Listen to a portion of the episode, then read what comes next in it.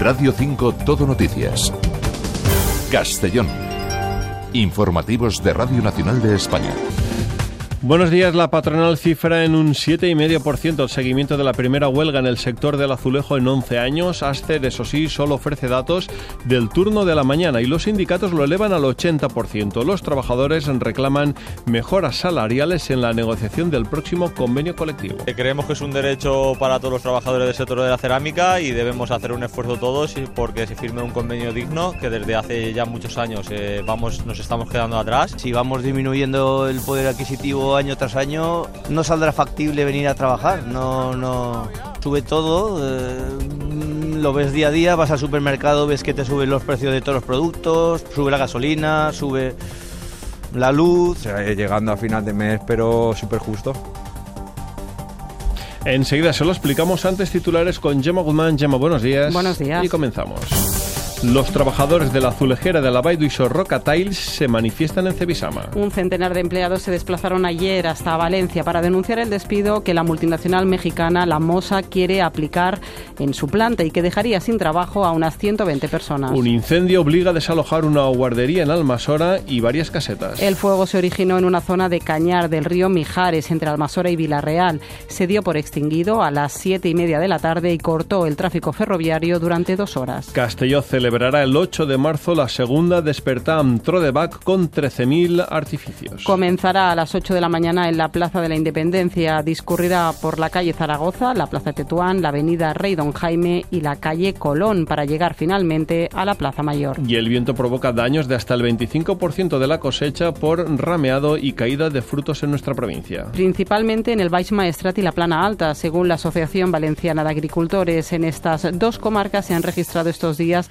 rachas superiores a los 100 kilómetros por hora. De hecho, un día más tenemos que estar pendientes del viento. La Agencia Estatal de Meteorología lleva a partir de las 6 de la tarde un aviso amarillo por fuertes rachas de viento en toda nuestra provincia. Iván Álvarez, buenos días. Buenos días. Hoy en la provincia de Castellón el viento seguirá siendo el gran protagonista ya que arreciará con rachas que pueden llegar a ser muy fuertes, sobre todo en últimas horas y en el resto del día de forma más moderada. Por lo general tendremos el cielo prácticamente despejado durante la primera mitad del día, aunque por la tarde se irá nublando y nos podrían dejar entonces precipitaciones débiles en el interior hacia últimas horas. Las temperaturas subirán en el interior y se van a mantener sin cambios en el litoral. Tendremos 19 grados de máxima en Castellón de la Plana y 17 en Vinaros. Es una información de la Agencia Estatal de Meteorología. Gracias Iván. Según la red de estaciones de la Asociación Valenciana de Meteorología se han registrado ya golpes de viento de 90 km por hora en Vilar de Canes y se han superado los 80 km por hora en Ares del Maestrat, en Chert y en San Mateo. Sepamos si el viento dificulta la circulación. Dirección General de Tráfico, Lucía Andújar, buenos días. Muy buenos días. Hasta ahora van a encontrar tráfico lento si circulan por la CV10 a su paso por Subetí debido a unas obras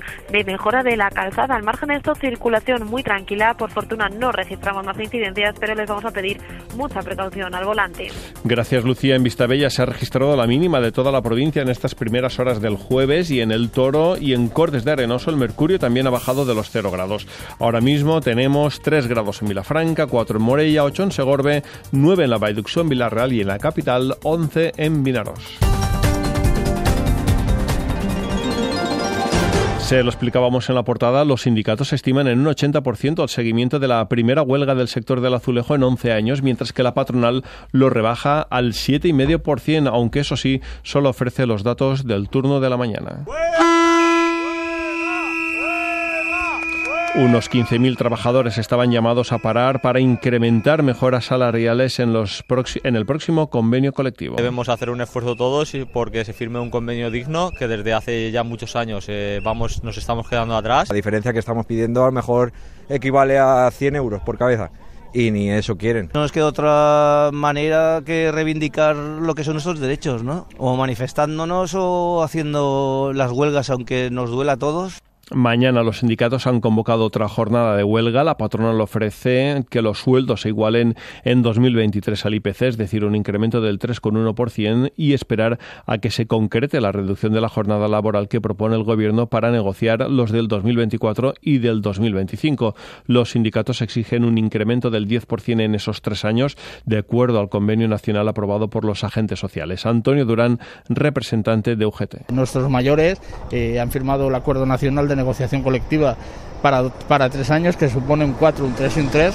Eh, eso es un acuerdo de mínimos y nosotros entendemos que hacer, que es firmante también, como, como miembro de, de la COE, pues tiene que respetar eh, ese, ese, ese acuerdo, que los acuerdos se cumplen para cumplirlos. No dejamos de hablarles del motor económico de nuestra provincia porque los trabajadores de la azulejera de la Vall d'Uixó Roca Tiles están en huelga indefinida desde el pasado viernes por la intención de la dirección de cerrar la planta de producción y dejar en la calle a más de 100 empleados. Ayer protestaron frente a las puertas de Cebisama. Un centenar de trabajadores exigieron que Roca Tiles mantenga en la localidad de La Plana Baixa su planta de producción. La empresa anunció hace dos semanas un ERE que afectaría a 140 de los 182 empleados que la multinacional mexicana La Mosa tiene en la planta de la Baiduxó. Luego lo redujo a 128 y ahora a 119. José Luis Fernández, portavoz del comité de empresa. Seguimos aquí luchando por nuestro derecho, ya que pensamos que el cierre de, de Roca Tiles es un despropósito total. Necesitamos que nos oigan y necesitamos que esto no se cierre, que haya un poco de, de, legalidad. Ya que se han llevado las ayudas, ya que no han invertido, por lo menos que no cierre. La dirección pretende mantener en la Baiduixó los departamentos de ventas, almacén y cargas, es decir, solo un tercio de la plantilla. El próximo martes las partes se volverán a reunir para intentar llegar a un acuerdo en las condiciones del despido colectivo que plantea la empresa. Y la cuadragésima edición de la Feria Cebisama, el mayor evento cerámico de España, está llegando a su recta final. Se trata del mejor escaparate para mostrar las novedades del sector. Hoy se cumple una semana del trágico incendio de Valencia y el azulejo se presenta como un material alternativo para evitar que el fuego se propague con rapidez. Ana Galarza, buen día. ¿Qué tal? Buen día. Las llamas corrieron con rapidez por la fachada del edificio devastado en Campanar, en Valencia, pero la cerámica cuenta con las características necesarias para evitar que esto ocurra. Eduardo Baeza es portavoz de la empresa Cover.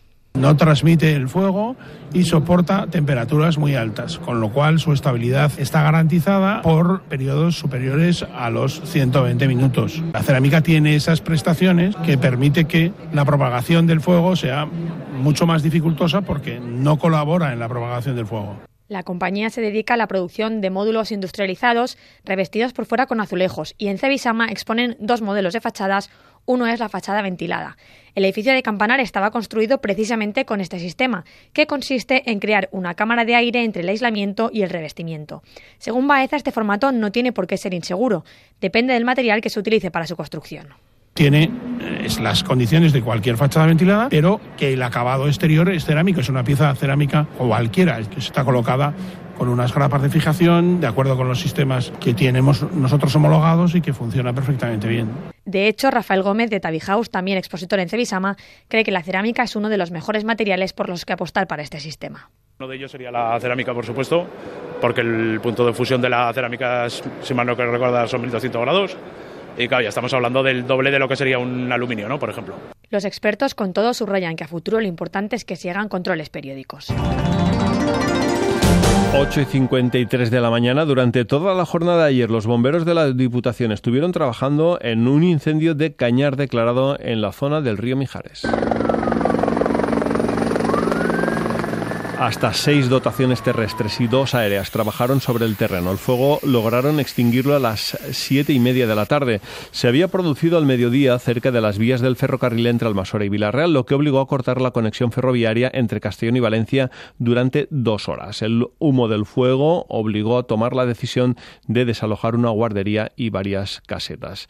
En este sentido, el alcalde de Villarreal y presidente del consorcio Río Mijares han encargado un informe para determinar las causas de este incendio, así como para evaluar el impacto que las llamas han podido tener en este medio natural protegido. El fuego ha afectado principalmente a zona de Cañar, pero también a una parte de la zona de especial protección para las aves de la desembocadura, concretamente al extremo oeste. Y el viento dificultó la rápida extinción del fuego en la zona del Cañar del río Mijares y también ha provocado estos días daños de hasta el 25% de la cosecha por rameado y caída de frutos en nuestra provincia. La Asociación Valenciana de Agricultores eh, lo centra principalmente en el Baix Maestrat y la Plana Alta, donde estos días se han registrado golpes de viento de más de 100 kilómetros por hora. El viento ha ocasionado siniestros en naranja, mandarina y aguacate, desde golpes y caídas de la fruta hasta la rotura y también el arranque de plantas de la alcachofa. En el caso de las naranjas, en el Baix Maestrat, que se encuentra en plena campaña de recolección, se han detectado daños de hasta el 25% de la producción por la caída de frutos y un 15% por rameado. El foco de la preocupación también se ha situado en la alcachofa en varias zonas localizadas. El cultivo también se encuentra en plena recolección y alcanza el máximo peso sobre la rama, lo cual lo hace más vulnerable a roturas de plantas debido al viento.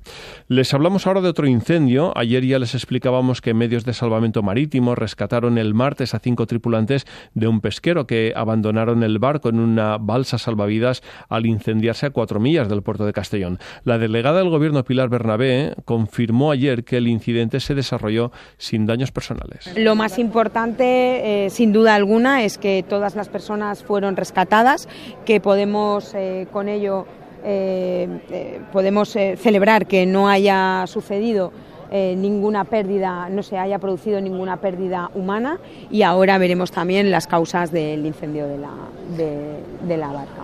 Cuatro minutos para las nueve de la mañana. Repasamos en un formato más breve el resto de noticias de la provincia. Mirella Baisauli, buenos días. Buenos días, Eloy. El Ayuntamiento de Castellón pone en marcha el Consejo de Bienestar Social. Este órgano consultivo de participación está formado por 112 representantes entre instituciones públicas y privadas, organizaciones y asociaciones de la ciudad relacionadas con el bienestar social.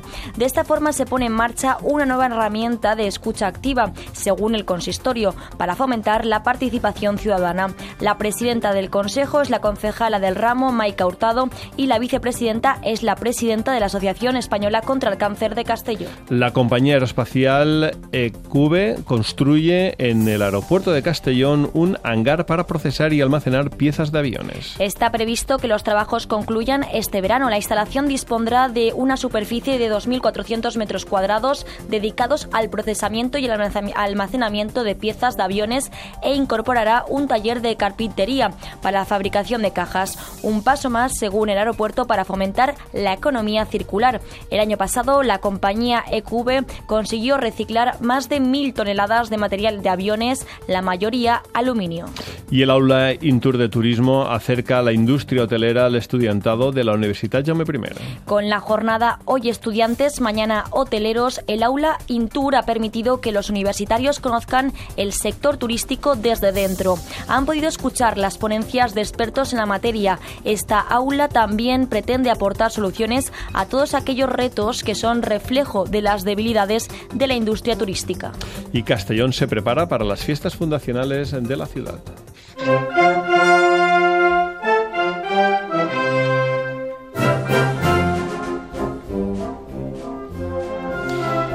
El Ayuntamiento de la capital ha presentado la segunda Despertam Trodeback para las fiestas de la Madalena, en la que se dispararán un total de 13.000 artificios pirotécnicos a partir de las 8 del viernes del 8 de marzo.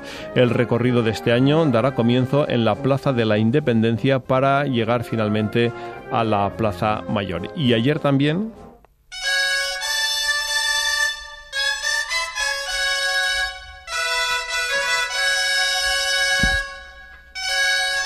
Ayer la Consellería de Educación entregó los premios a la promoción y uso del valenciano en los libretos de les gallates y colles de las fiestas de la Madalena. Entre otros elementos valorados en los llibrets destacan la calidad de la edición, la presentación, los contenidos literarios y la inclusión de elementos que garantizan la accesibilidad de personas con diversidad funcional.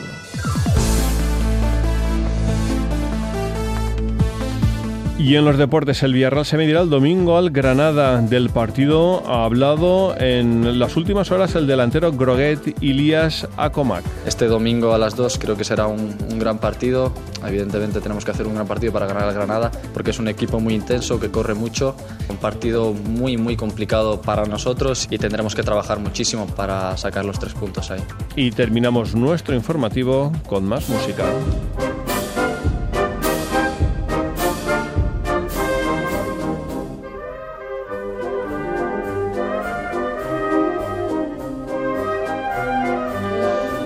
Y es que la banda municipal de Castelló pone hoy el punto y final al mes de febrero con un concierto en el Auditori y Palau de Congresos. Estará dirigido por el prestigioso director Enrique García Asensio, que presentará el programa Viva el Nostre. El concierto a las siete y media de esta tarde en el Auditori Palau de Congresos de Castelló.